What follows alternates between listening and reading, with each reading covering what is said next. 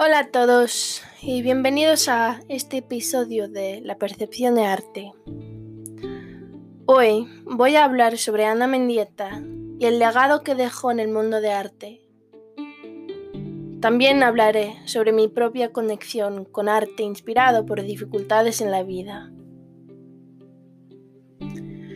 Primeramente, empezaré con un poco de contexto de quién era Ana Mendieta. Ella era una artista, escultora, pintora y videoartista cubanoamericana, que es mejor conocida por sus obras de Earth Body.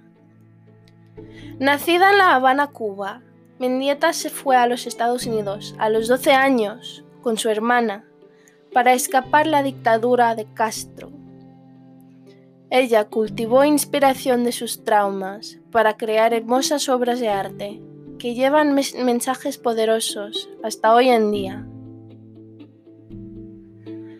Durante mi investigación de Ana, empecé a reflexionar sobre mi propio uso de arte y sobre cómo he usado mis experiencias pasadas junto con mi creación de obras de arte.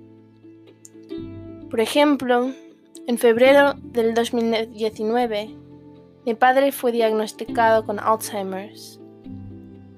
Durante ese tiempo, estaba tan desconsolado que todo lo que pude hacer fue procesarlo a través de mi creación musical. Escribí canción tras canción y me las canté a mí mismo como consuelo.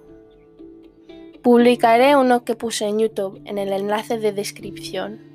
Pero ojo, uso profanidades. Pienso que la trauma puede ser una fuente potentísima para la inspiración y reclamación de la esencia de cualquier persona. Puede sanar quien lo usa efectivamente. Hasta han inventado art therapy para gente con quien terapia tradicional no ha tenido mucha influencia.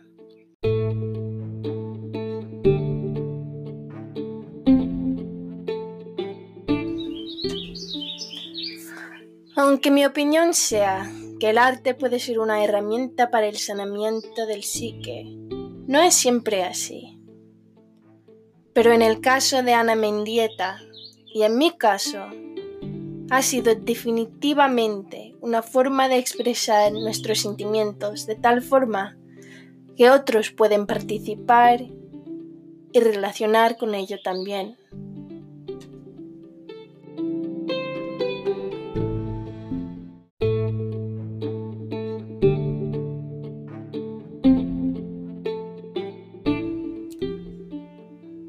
Eso es todo para este episodio.